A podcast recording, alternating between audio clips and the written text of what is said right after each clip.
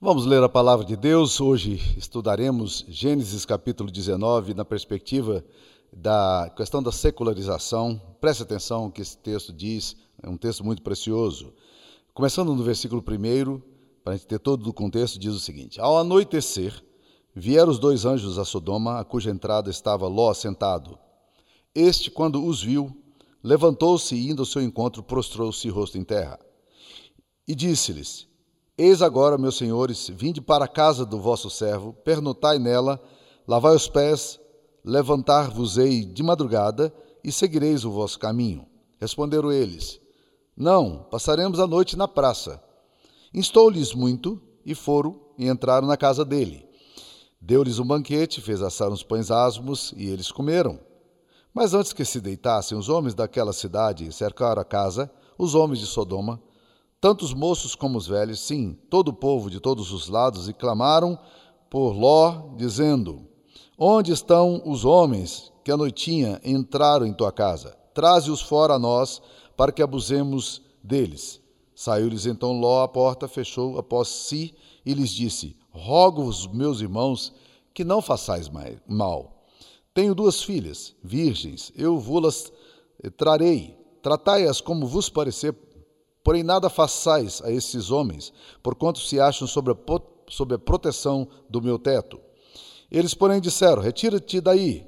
E acrescentaram: Só ele é estrangeiro, veio morar entre nós e pretende ser juiz em tudo. A ti, pois, faremos pior do que a eles. E arremessaram-se contra o homem, contra Ló, e se chegaram para arrombar a porta. Porém, os homens, estendendo a mão, fizeram entrar Ló e fechar a porta, e feriram de cegueira aos que estavam fora desde o menor até o maior, de modo que se cansaram à procura da porta. Então disseram os homens a Ló: Tens aqui alguns mais, alguém mais dos seus, genro, teus filhos, tuas filhas, todos quantos tens na cidade, faze-os sair deste lugar. Pois vamos destruir esse lugar, porque o seu clamor se tem aumentado, chegando até a presença do Senhor, e o Senhor nos enviou a destruí-lo. Então saiu Ló e falou seus genros, aos que estavam para casar com suas filhas, e disse: Levantai-vos, saí deste lugar, porque o Senhor há de destruir a cidade. Acharam, porém, que ele gracejava com eles. Essa é a palavra do Senhor até o verso 14. Meus queridos irmãos, algum tempo atrás eu li um bem provocativo texto de um homem admirável é um dos grandes apologetas cristãos contemporâneos, chamado Os Guinness. O nome dele é Os, né? Guinness é o sobrenome. Ele é um famoso discípulo de Francis Schaeffer, né? segue muito naquela linha de, de dar respostas honestas a perguntas honestas das pessoas. É um cara muito coerente, muito pesquisador, e ele é um cara que desafia muito. E ele escreveu um artigo eu não sei se esse artigo já está em português, mas ele pode ser encontrado em castelhano, foi onde eu li. E ele diz o seguinte: é, cuidado com laboa, cuidado com a jiboia. E o subtítulo desse livro é, é Reflexões sobre a estrangulação da sociedade moderna na igreja. E aí ele vai trabalhar os aspectos sociológicos, antropológicos da questão da secularização. E é sobre exatamente esse assunto que eu queria tratar com vocês quando eu leio esse texto de Gênesis 19. Por quê? Porque nesse texto de Gênesis 19 encontra-se o que eu chamo de um dos melhores exemplos do que se trata a secularização. Para alguns de vocês, secularização não é um termo muito comum. E, mas secularização significa o seguinte: é você é, imaginar que, que Deus não tem nenhuma relação com a realidade do tempo presente. Deus não está nem aí para nada que aconteça. Não necessariamente um homem secularizado é um homem descrente, ou um homem que não crê em nada, um ateu. Ele pode até ser um ateu, mas ele não tem nenhuma percepção de que o mundo é, eterno, o, segundo andar da vida, né, tem algo a ver com esse primeiro andar aqui. Que a eternidade não tangencia a, a história que Deus está lá e nós estamos cá, quase como uma visão é, grega que os homens tinham de que no panteão greco-romano os deuses eram fanfarrões e eles viviam bebendo vinho, é, Baco era um dos deuses, e aí eles viviam bebendo vinho e, e ali celebrando a vida, mas não estavam nem aí com os problemas que a humanidade sofria. O secularismo ele não crê na possibilidade de uma intervenção eh, de Deus na história. Né? E esse texto aqui é um exemplo clássico disso aqui, do que pode acontecer numa sociedade secularizada. A Bíblia diz que Deus mandou dois anjos para destruir Sodoma e Gomorra. Eles foram e ficaram na casa de Ló, porque Ló insistiu para que eles entrassem na casa deles. Quando eles entraram na casa de Ló, nós sabemos muito bem a história, aqueles homens da cidade, tanto homens, anciãos como jovens, eh, foram para a porta da casa pedir para que eles mandassem aqueles, aqueles dois visitantes para que eles abusassem deles. A, a palavra abusar ali é uma palavra muito sugestiva, porque a palavra iad em hebraico, que ela dá a ideia de ter um encontro, um intercurso sexual. Na verdade, o que eles queriam era, na verdade, uma orgia, eles queriam estuprar aqueles dois homens que estavam na casa de Ló. Ló dá uma resposta atravessada, eu vou tratar sobre esse assunto daqui um pouquinho, né? É, para aqueles homens dizendo o seguinte: olha, está aqui minhas filhas virgens, leve-as, mas não faça nada a esses homens porque eles estão debaixo do meu teto. Era uma questão da tradição, é, da hospitalidade oriental, e Ló então queria manter aqueles homens em segurança. E daqui um pouco eu discuto esse aspecto com vocês, né? porque parece tão agressivo para nós, e de fato é, olhando aqui o texto à distância. Mas a, o, o, fato, queridos, é que Ló percebe que as coisas vão acontecer.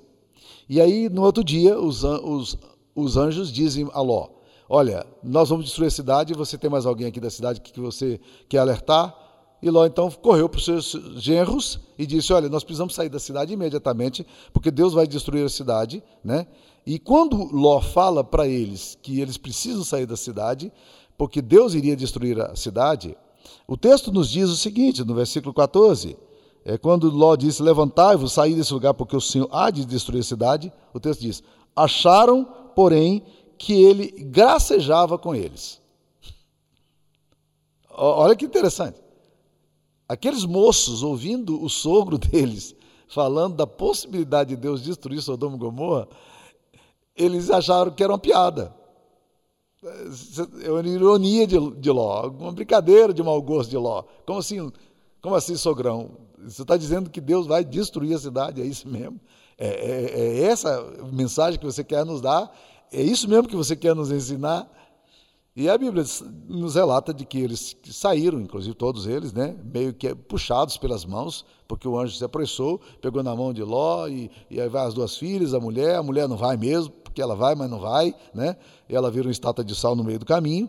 E o fato, meus queridos irmãos, é que há uma gravidade no texto aqui, mas o que eu queria chamar a atenção aqui para vocês hoje, nessa, nessa devocional, é exatamente o fato de que aqueles moços não acreditavam que seria possível que um Deus, que Deus pudesse, de alguma forma, agir na história.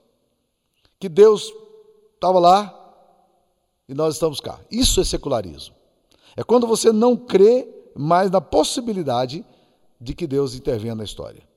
O que é interessante, meus queridos irmãos, é que nesse texto aqui, provavelmente a cultura de Sodoma e Gomorra, como todas as culturas antigas, é, é, era uma é, cultura de, de religião idólatra. Ele tinha seus deuses. Todas as nações antigas tinham deuses.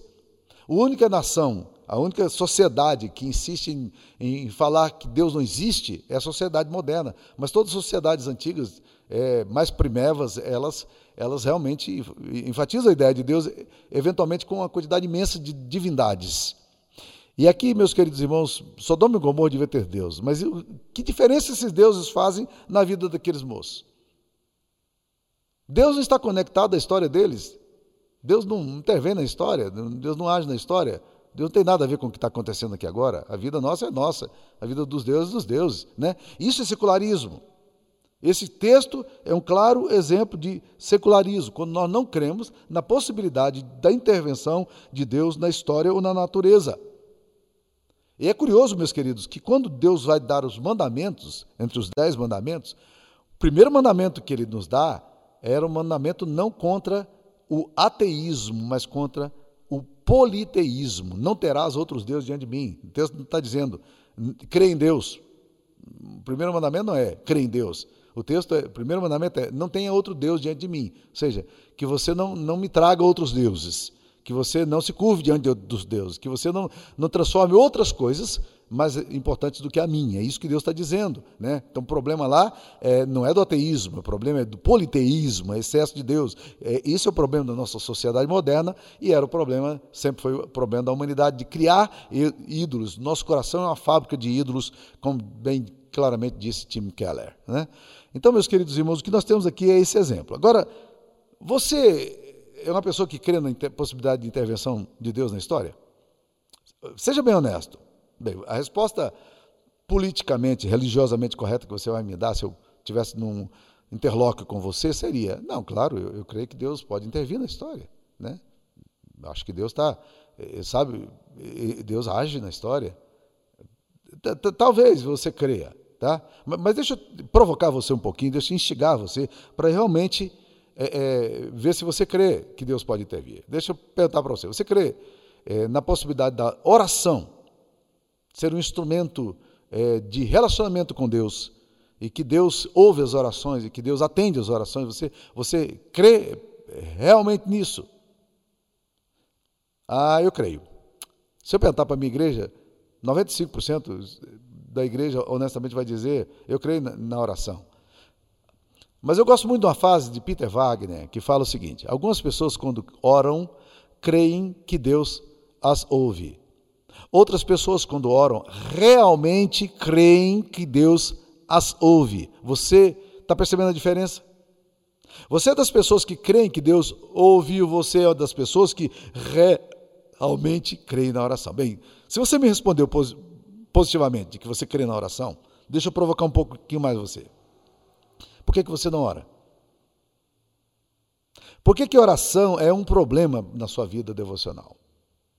Que, por que, que você tem tanta dificuldade? Se você crê que a oração é uma forma de conectar-se com a eternidade, com o eterno, por que, que você não ora?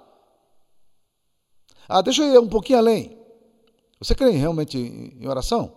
Por que, que você não vai na reunião de oração da sua igreja? Por que, que você não participa do, da, da intercessão que a sua comunidade desenvolve é, periodicamente? Por que, você não vai lá? As nossas reuniões menos frequentadas são as reuniões de oração. A começar, meus queridos irmãos, pela liderança da igreja que não ora. Durante muito tempo eu tenho insistido com isso, de ter líderes na igreja orando. Reunião de oração, meus queridos irmãos, é, é, é, é bem esvaziada. As pessoas não gostam de orar. Elas não, não se preocupam em orar. Orar não ocupa na vida delas uma dinâmica central. A oração é secundária. Isso demonstra o nosso coração secularizado. Nós vivemos escandalizados com, com, e chocados com os escândalos que a gente tem na sociedade, com a degradação moral da sociedade. Nós somos moralistas, nós julgamos as pessoas, nós condenamos as pessoas pela forma lasciva, pela forma pecaminosa, escrachada que vivem. Nós gostamos de bater naquelas pessoas que são ícones é, da perversão moral, sexual principalmente, mas a gente nunca ora para Deus mudar a sociedade, porque, de fato, lá no coração há uma incredulidade na nossa alma, nós não cremos na possibilidade de Deus intervir na história. O nosso coração é um coração secularizado. A ausência das orações revela esse coração aí. E em Gênesis 19 a gente vai perceber a secularização assumindo esse, esse espaço de uma forma tremenda. Então vamos lá, quais são os efeitos da secularização? Esse texto aqui vai nos mostrar alguns efeitos. Primeiro, que uma cultura secularizada, ela perde a noção de, do Deus que intervém na história. Ponto. Né? Eu, eu não, não, estou afirmando que eles perderam a capacidade de crer num conceito de Deus. Não é isso. Provavelmente eles tinham suas divindades. As pessoas creem em Deus, eventualmente são até religiosas mas elas não creem na possibilidade de Deus intervir e falam vagamente é, dessa possibilidade. É porque, no fundo, não creem que Deus se esmiscua nas relações humanas, nos negócios, no estilo de vida, nas decisões adotadas. É porque, na verdade, a concepção de, de, de divindade deles é muito mais parecida com a concepção grega dos deuses do que a concepção hebraica, bíblica, cristã. Então, uma cultura secularizada, ela perde a noção de que Deus intervém na história. Segunda coisa, uma cultura secularizada, ela perde noção de valores morais. Por quê? Porque você não tem um paradigma é, filosófico para sua moralidade. E Jean-Paul Sartre, que era um ateu, um pensador francês existencialista, ele dizia o seguinte: que nenhum ponto finito tem sentido se não estiver conectado a um ponto infinito. Então não, não faz sentido falar de moralidade se não tem, não tem um absoluto. Então, quando uma sociedade se torna secularizada, quando não tem um conceito de um Deus bem, que age na história, a tendência natural é você se tornar um epicurista. O Epicuro dizia: comamos e bebamos que amanhã morreremos. É aquela cultura do prazer. O que interessa para mim, já que Deus não julga nada e não tem nenhuma relação aqui de julgamento, Deus não vê nada, ou, ou se Deus vê, não se importa, né? é, é que eu vivo também uma dimensão de, de epicurista. Né? Eu, eu vivo por prazer, eu, eu, só quero, eu quero satisfação imediata. Eu, eu, eu, quero aquilo que me satisfaça. Né? Ah, é dessa forma que gente vê o povo de Sodoma e Gomorra, porque eles não tinham concepção de um Deus que agia e na história. Eles também não têm a concepção de um Deus que julga a história, e moralidade para eles não é alguma coisa interessante, como nós vimos aqui. Eles se reúnem na porta da casa de Ló, escrachadamente, para pedir: traz-nos esses homens que estão na tua casa, é, que nós vimos eles entrando da tua casa ontem à noite, traz-nos para que nós abusemos deles.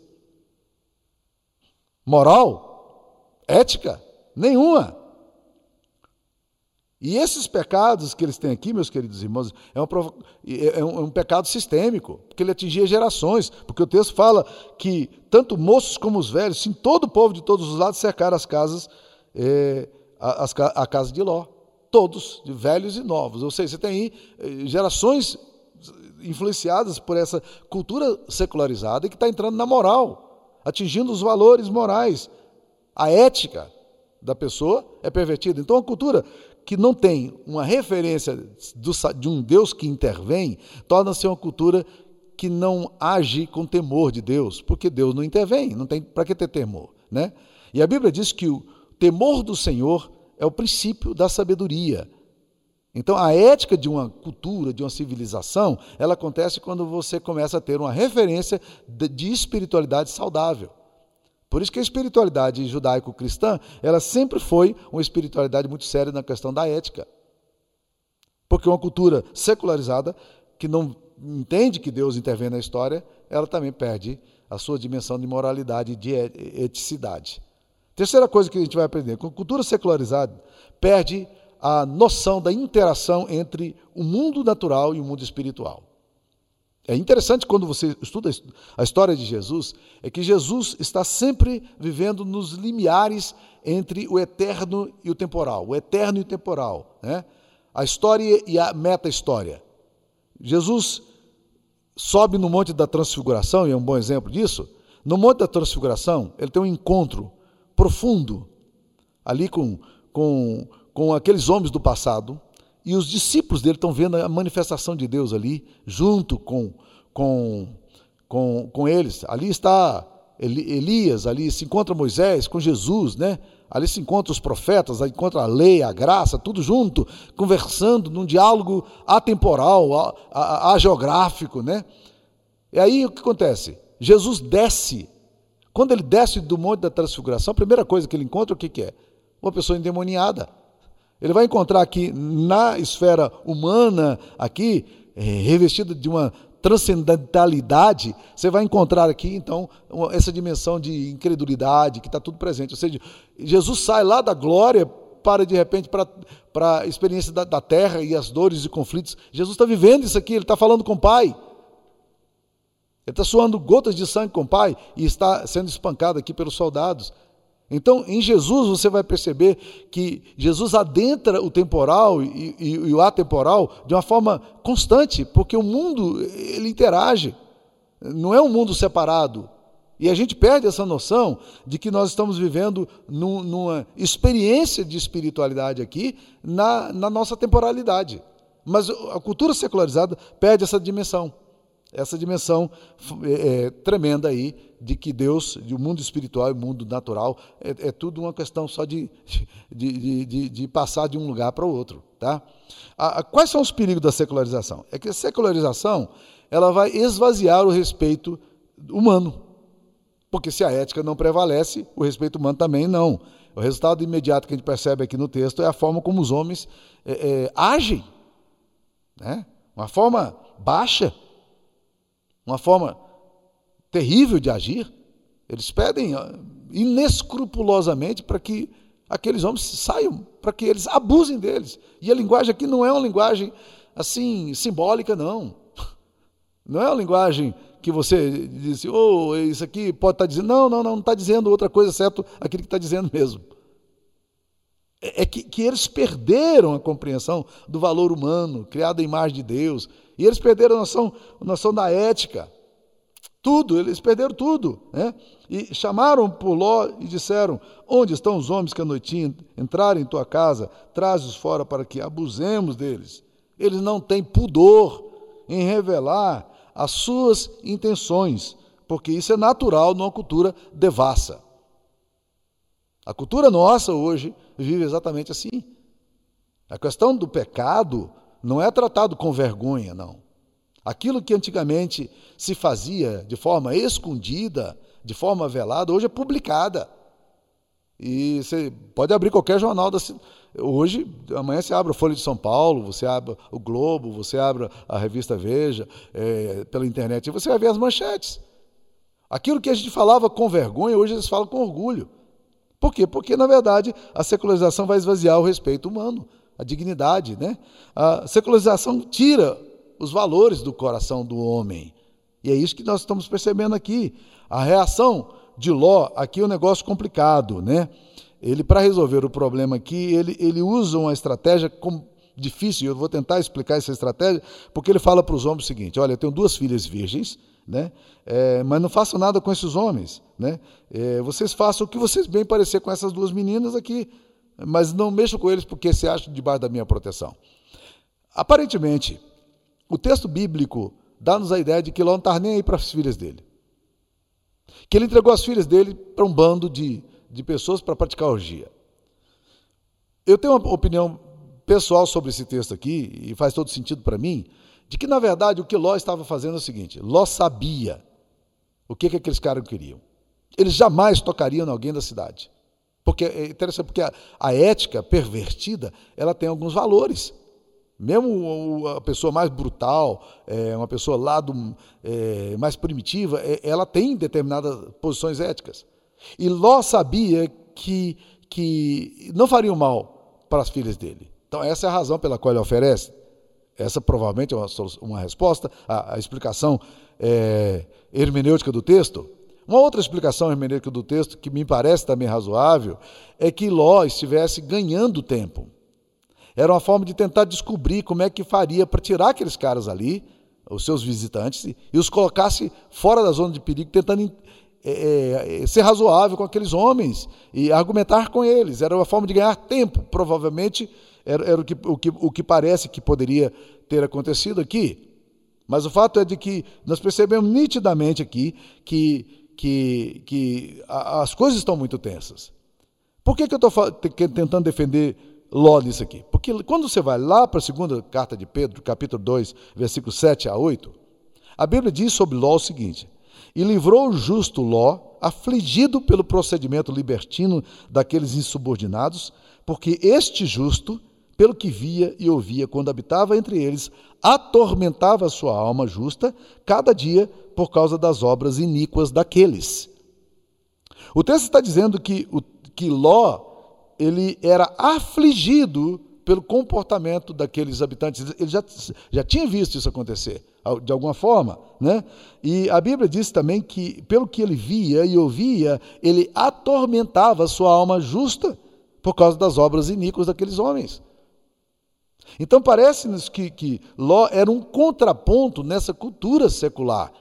E isso, de certa forma, já tinha provocado algumas reações é, é, de que aqueles homens libertinos já não estavam muito simpatizantes de Ló por causa da atitude dele, talvez de questionar, de, de, de tentar ser razoável. Tente conversar com um bando de pessoas que estão com comportamento ético é, absolutamente questionável.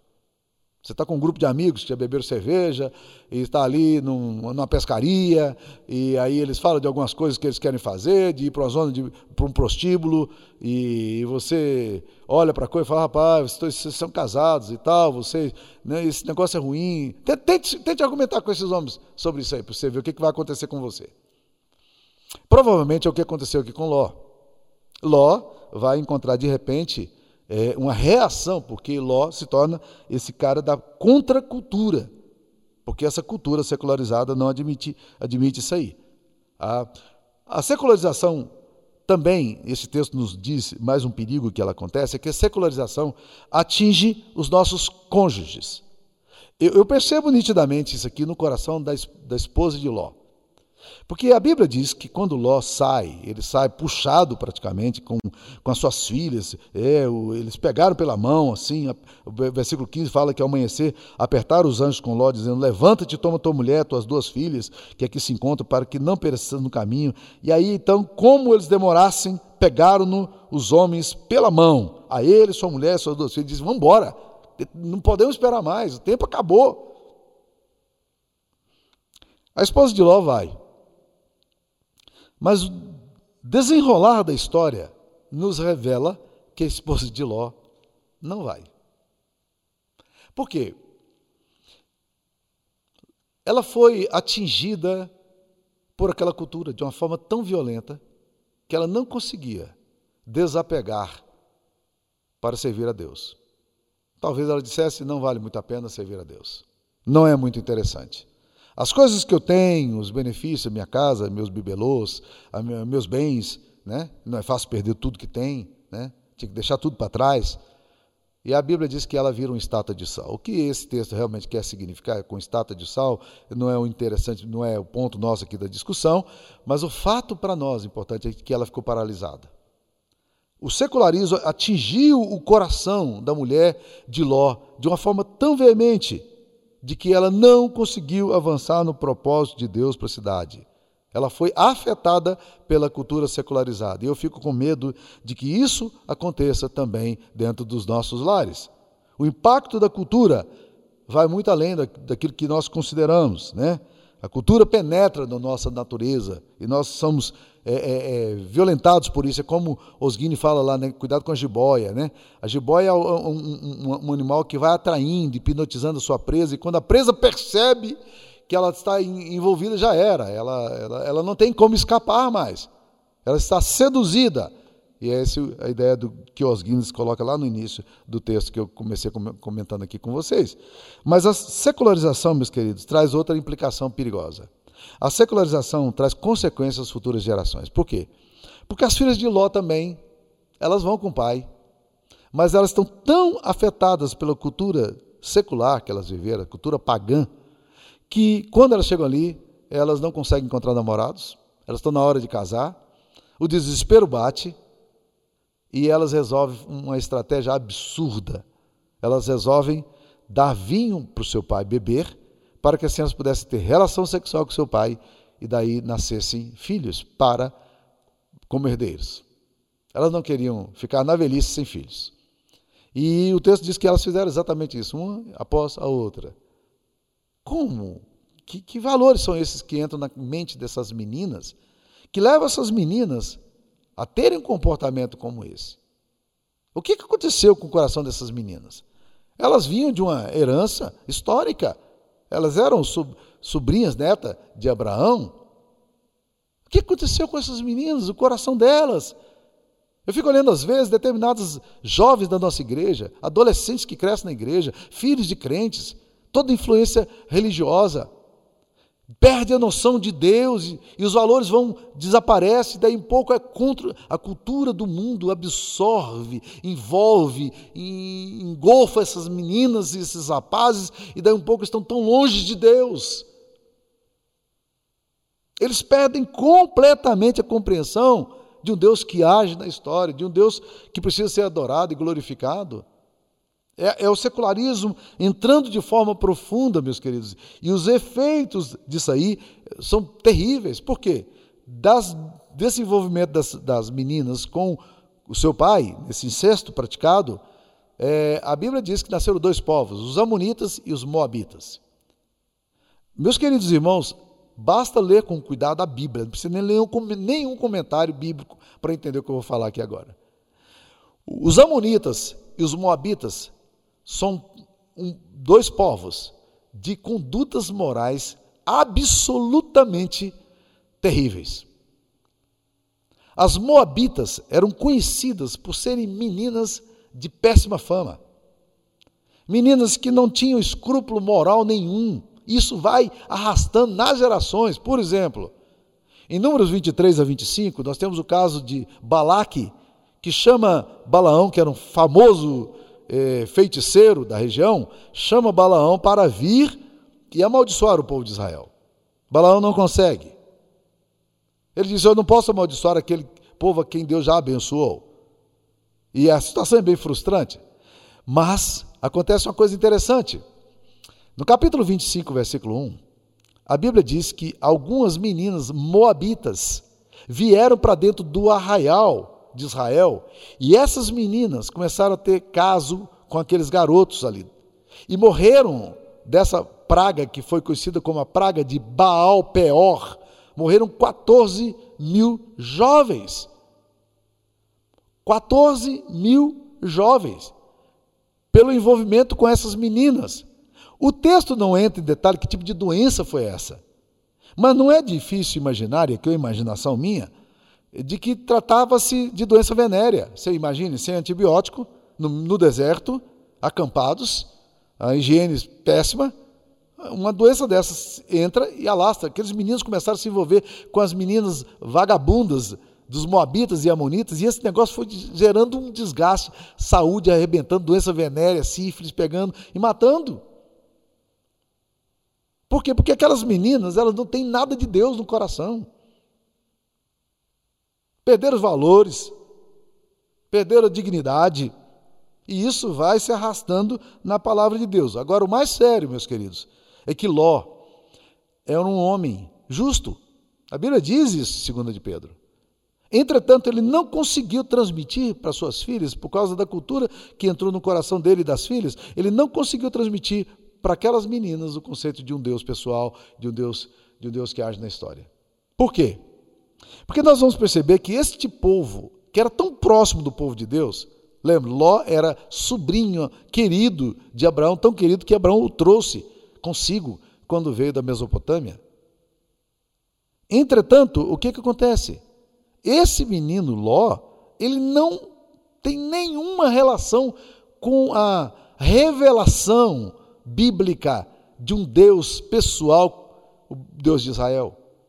Tanto não tem que posteriormente este povo é proibido de entrar no templo de Israel. Os amonitas e moabitas, descendentes de Ló, não podiam participar do culto judaico.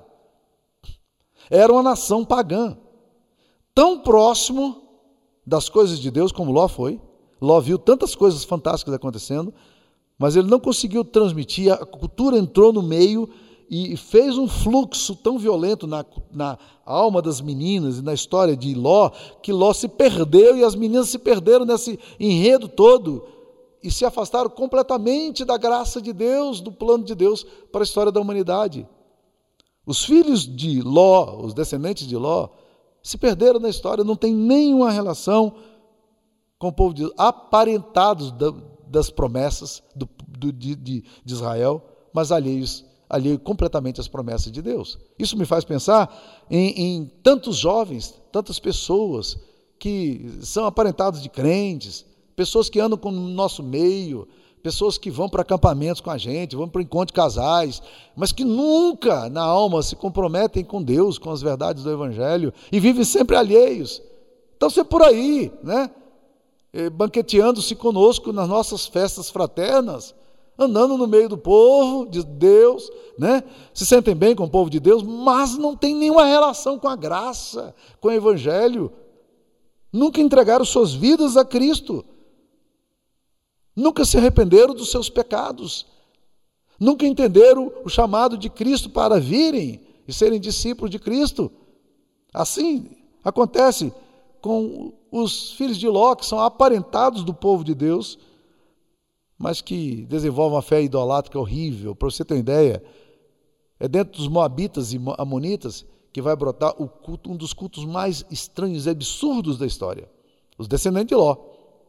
É o culto ao deus Moloque. O que é que Deus Moloque exigia? Olha que, que, que culto louco. Olha onde é que foi chegar a cultura, os filhos de Ló, onde foram chegar, a geração de Ló. Ele, Moloque exigia que se pegasse as crianças primogênitas e as oferecesse no templo pagão dedicado a esse Deus, e eles aqueciam uma fornalha de fogo ardente muito forte, né? E quando esse fogo estava bem forte, eles pegavam as crianças vivas e jogavam no meio do altar para morrerem queimadas. Era o sacrifício que o Deus Moloque exigia. Olha onde é que a espiritualidade mal trabalhada aqui na família de Ló vai desembocar. Olha os efeitos de uma cultura que vai entrando na cabeça dos nossos filhos, vai desviando do evangelho e vai embora. Eu temo hoje pela geração desigrejada, que fala até com orgulho, nós não, nós não, não pertencemos a igreja nenhuma. Eles perdem o vínculo com o povo de Deus e perdem o vínculo com a palavra de Deus. Essa geração que está chegando aí, fruto dos desigrejados, é uma geração perdida, infelizmente. Vai desembocar essa espiritualidade deles, vai desembocar, sabe lá Deus onde? Talvez os pais desigrejados hoje ainda consigam manter uma certa disciplina, uma certa orientação espiritual, mas isso não vai se manter. Eles vão se perder na história. É o que aconteceu também aqui com a família de Ló. Deus quer, Deus quer nos fazer entender isso aqui nessa, nesse tempo. E eu queria concluir dizendo algumas coisas que eu acho que é importante. Primeira coisa é que Deus quer que seu povo interceda a favor desse povo moralmente destruído. E Deus pede para Ló, e Deus comunica a Abraão que vai destruir a cidade e a Bíblia diz que Deus fica diante de Abraão aguardando um parecer de Abraão, até que Abraão começa a interceder. E Abraão, tudo que Abraão pediu a Deus, Deus deu. Quando Deus, quando Abraão parou de pedir até dez pessoas justas que tivesse em Sodoma e Gomorra, então Deus parou de, de conceder. Ou seja, não faltou misericórdia em Deus, mas faltou ousadia na oração de Abraão. Deus quer que a gente ore. Nós não oramos por essa cultura é, tão complicada que nós temos aí, essa cultura secularizada. Segunda coisa, Deus quer que seu povo more no meio da cultura secularizada, mas não se perca no meio dessa cultura secularizada. Esse é um ponto, meus queridos, extremamente importante. Ló está morando numa cultura secularizada como nós moramos numa cultura secularizada. Como é que nós podemos viver numa cultura pagã como essa, dos nossos dias? onde os valores estão sendo depredados. Como é que nós vamos sobreviver? Como é que os nossos filhos vão sobreviver nisso tudo, tudo aqui? Nós precisamos aprofundar o evangelho no coração dos nossos filhos. Nós precisamos resgatar nos nossos filhos essa capacidade de entender que há um Deus que se move na história, um Deus que se preocupa conosco, um Deus que intervém, um Deus amoroso a ponto de mandar seu filho Jesus para morrer por nós. Um Deus tão apaixonado por nós, que é um Deus que envia seu próprio filho para morrer numa cruz por nós. É um Deus que age. A cultura vai influenciar e tem influenciado a família, a sociedade, a cidade, mas como é que nós podemos fazer? Jesus foi muito claro nisso. Na oração sacerdotal, ele diz a Deus: Deus, não peço que os tire do mundo, mas que os livre do mal. Ou alguma tradição fala, os livre do maligno nós precisamos tomar muito cuidado com a malignidade inerente da cultura que nós estamos. E Deus quer que nós vivamos aí nesse meio desse povo. Nós estamos vivendo no meio de uma geração pervertida e corrupta, para sermos luzeiro no meio dessa geração, para comunicarmos a graça de Deus. Né? Deixa eu fazer mais uma colocação. Será que eu estou consciente da força da cultura que me cerca, do relativismo moral, do pluralismo ético, da tolerância religiosa, do subjetivismo, do consumismo? Será que essas coisas realmente estão alertas no meu coração? Deixa eu ir mais. Se você descobrisse que Deus pode ouvir suas orações, o que, é que você pediria a Deus? Vamos supor que você crê que Deus realmente ouve as orações suas. O que, é que você pediria a Deus a favor dessa sociedade? Você que diz que crê em Deus? Você que diz que crê em oração? você que, que, que Deus ouve as nossas orações, Deus participa da história, por que, que você não ora? O que, que você pediria a Deus se você cresce realmente? Qual é o conteúdo da sua oração? Pelo que, que você clama? Quando você olha a sociedade que está aí, pelo que, que você ora? Qual é o pedido seu? Por que, que você está orando? Quais são os motivos do seu coração? E por último, você admite a possibilidade de que Deus possa intervir na sua história pessoal, na sua família, na sua sociedade? Admite isso?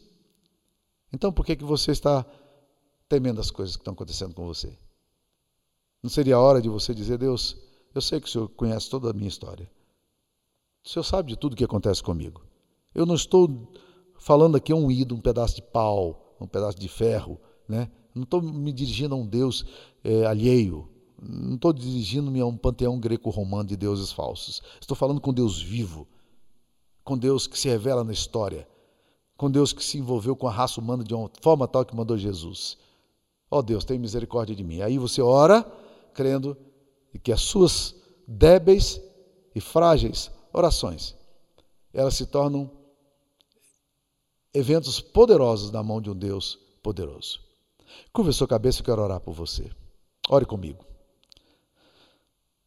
Ó oh Deus, dá-nos um coração crente, não para crer que existe um Deus, mas mais do que isso, Pai, para crermos que existe um Deus que se importa conosco, com a nossa história, com a nossa cultura.